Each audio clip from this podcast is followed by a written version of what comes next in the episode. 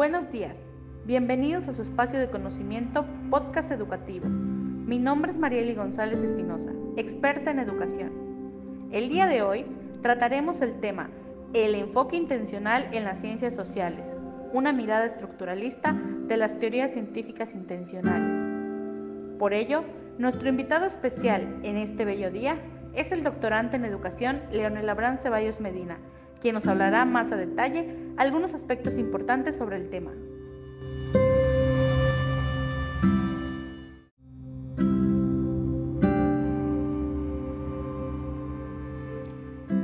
Muchas gracias. Es un honor para mí participar en este espacio educativo y compartir este tema tan importante con ustedes y con la audiencia.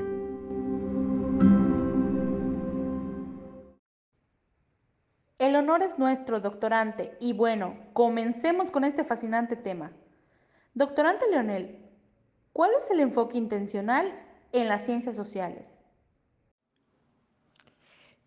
Este enfoque intencional, diferente del enfoque físico y del enfoque de diseño, está presente en casi todas las explicaciones o predicciones de las ciencias sociales y constituyen sus rasgos distintivos e idiosincrásicos, y con ello desconocer que existen otras diferencias como las que se refieren a las naturalezas abiertas o cerradas de sus sistemas, la posibilidad o no de aislar y repetir los experimentos y, en general, todos aquellos tópicos a los que Popper hace referencia en sus críticas de las doctrinas historicistas.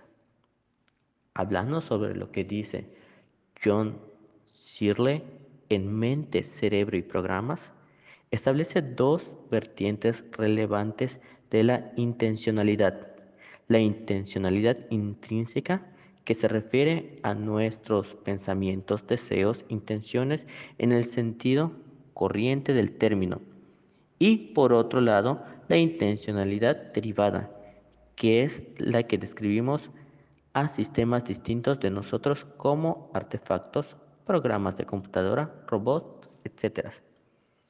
En esta clase de intencionalidad, los explanada de los TI solo serían personas o más específicamente sus conductas, sino también los animales, las plantas y algunos artefactos complejos. A todo ello, TENET los denomina sistemas intencionales y a sus explicaciones o predicciones explicación, predicción intencional, pero el sentido originario y restringido de la noticia de sistema intencional refiere únicamente a personas en tanto agentes racionales en los que la elección de sus acciones se basa en creencias, deseos, preferencias, juicios, sentimientos, temores, hábitos, etc. Qué interesante, doctorante Ceballos, todo lo que usted comenta. Ahora coméntenos, ¿cómo se presentan las teorías de las ciencias sociales como teorías? En el caso de teorías de las ciencias sociales que hacen uso del lenguaje cuantitativo o de magnitudes, como en el caso de la economía, cuando esto ocurre, decimos que la TI representa adecuadamente el comportamiento de los sistemas que queremos explicar o subsumir. Esto no es otra cosa que la incrustación del MD en el modelo teórico MT, siendo T una teoría intencional TI. Se trata, como diría 10, de una representación subsuntiva o teórica.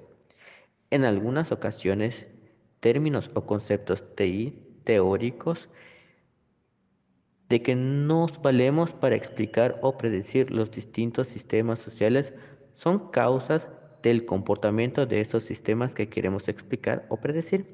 Tal es el caso de la teoría de elección racional, TER en las ciencias sociales, donde las razones, creencias o deseos son causas de la elección.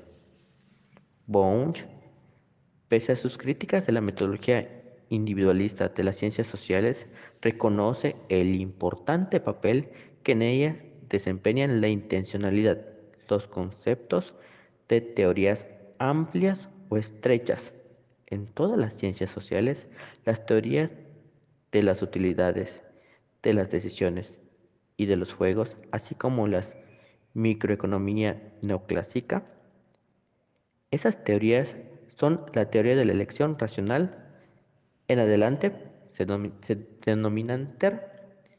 Sin lugar a dudas, las TI más general. La teoría de las decisiones, en adelante llamadas TD, que se ocupan de la toma de decisiones cuando existe una incertidumbre asociada a alguna alternativa. Y teoría de juegos, que pues se le puede denominar en adelante TJ, que es una extensión de la TD cuando la incertidumbre viene dada por las acciones de otros decisores, algo que no ocurre con la TD. ¿Para qué les doy toda esta terminología y estas pequeñas siglas? Es por si tienen el interés de revisar el documento y ustedes puedan acceder a ello y se le haga más fácil el entendimiento de este tipo de lecturas. Para ello, pues le puede servir de referencia las presentes siglas que les mencioné. Increíble, sin duda alguna es muy amplia la visión que se tiene en el marco científico de las ciencias sociales y estoy segura que habrá más adelantos en esta área. Pues bueno amigos, hemos llegado al final de este podcast despidamos al doctorante Ceballos, pues fue un placer que nos haya acompañado en esta emisión. Nos vemos hasta la próxima.